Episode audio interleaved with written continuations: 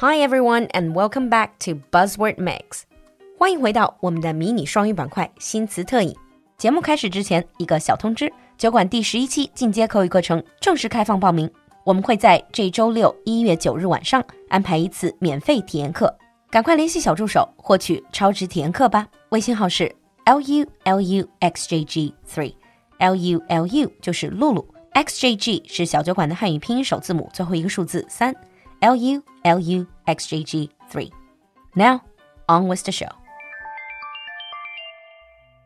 In today's buzzword mix, our buzzword is Blur's Again, this is a very new word that really just became known in the year 2020.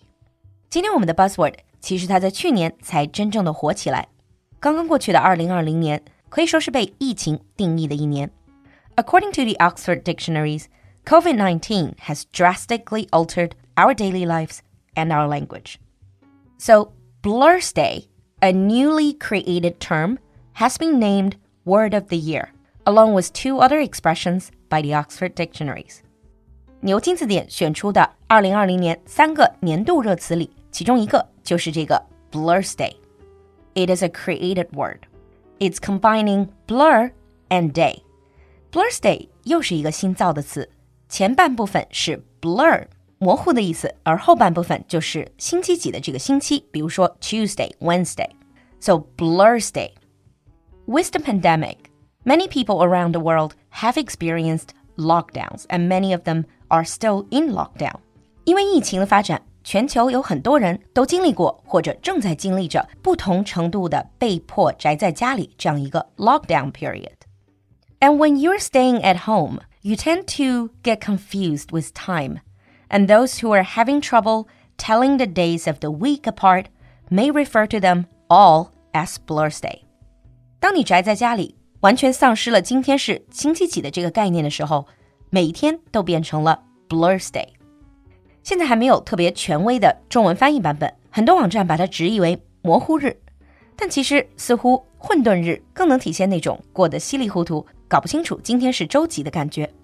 This slang term rose to prominence in 2020 as people in lockdown during the COVID 19 pandemic lost track of time. There is a merging of hours, days, or even weeks. Blursday 这个概念在2020年突然大火，也正是因为长期宅在家里的人们逐渐的开始搞混了时间，完全没有原来那种清晰的今天是星期几的概念。When you work from home, can't meet up with friends, and aren't allowed to go to gyms, bars, shops, or restaurants, every day of the week feels the same. As a result, many social media users refer to every day of the week as Blursday to convey how disoriented they felt. 最开始，同样是在社交媒体上，开始有人把每天都叫做 Blursday 来形容这种长期宅家过得稀里糊涂、晕头转向的感觉。During a lockdown, days were flowing into each other with no line separating one from the other. On top of that, there's no clear answer as to when things will really shift in a different direction, or if they do, what they would look like. 相信经历过各种程度 lockdown 的大家。也都体验过这种时间的界限开始逐渐消失，每天都过得乱七八糟的这种感觉。The thing is, Blursday posts might be funny on social media, but they can cause humans to feel anxious and depressed. Whether you loved or hated your usual daily routines, those things helped line out your days, weeks, and even your month. 虽然看起来好像就是一个玩笑，但是其实这种 Blursday 是会给人带来焦虑甚至抑郁的感觉。你正常的生活规律被打乱，正常的时间划分界限消失了。Without those external time boundaries, many of us are left disoriented and demotivated, and the whole situation seems endless.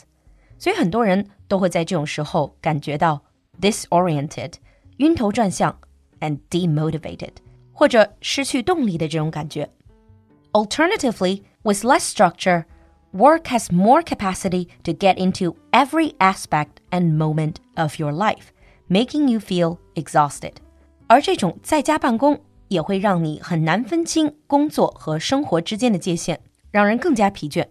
Either way, we can wind up blaming ourselves for a lack of motivation or feeling guilty for working too hard and not spending quality time with family or taking care of ourselves. 很多人的心里都会有不同程度的自责。And for people who struggle with substance use disorders and other mental illnesses, this gray space can be a ticking time bomb. 而对于本来就有心理疾病或者有酗酒和药物滥用这样情况的人群，这种 Blursday 状态更有很多的安全隐患。But here is the good news: Blursday is something we can control. If you want to beat it, these are the things you can try if we're ever in a lockdown again. 要想减轻 blur state 的这种症状，其实有一些很简单的事情我们可以尝试看看。Number one is getting dressed. Instead of wearing your pajamas all the time, getting dressed or even putting on makeup gives you a sense of purpose and accomplishment. 即使宅在家里，也不要整天睡衣睡裤。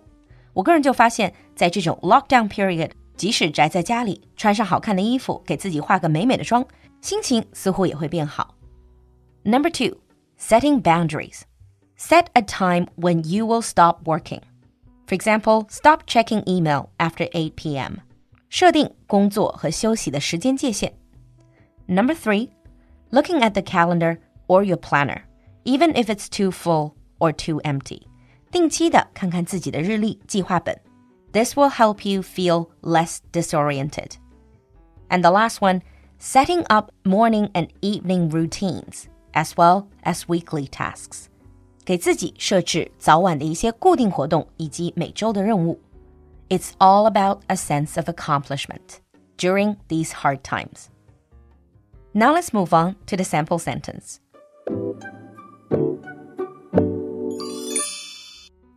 Setting up an evening routine to unwind and document your day is an effective way to cope with Blursday. Setting up an evening routine to unwind and document your day is an effective way to cope with Blursday. 你听懂了吗？关注我们的公众号“露露的英文小酒馆”来获取更多拓展内容。So have you ever experienced Blursday? 期待你的分享，我们下期见。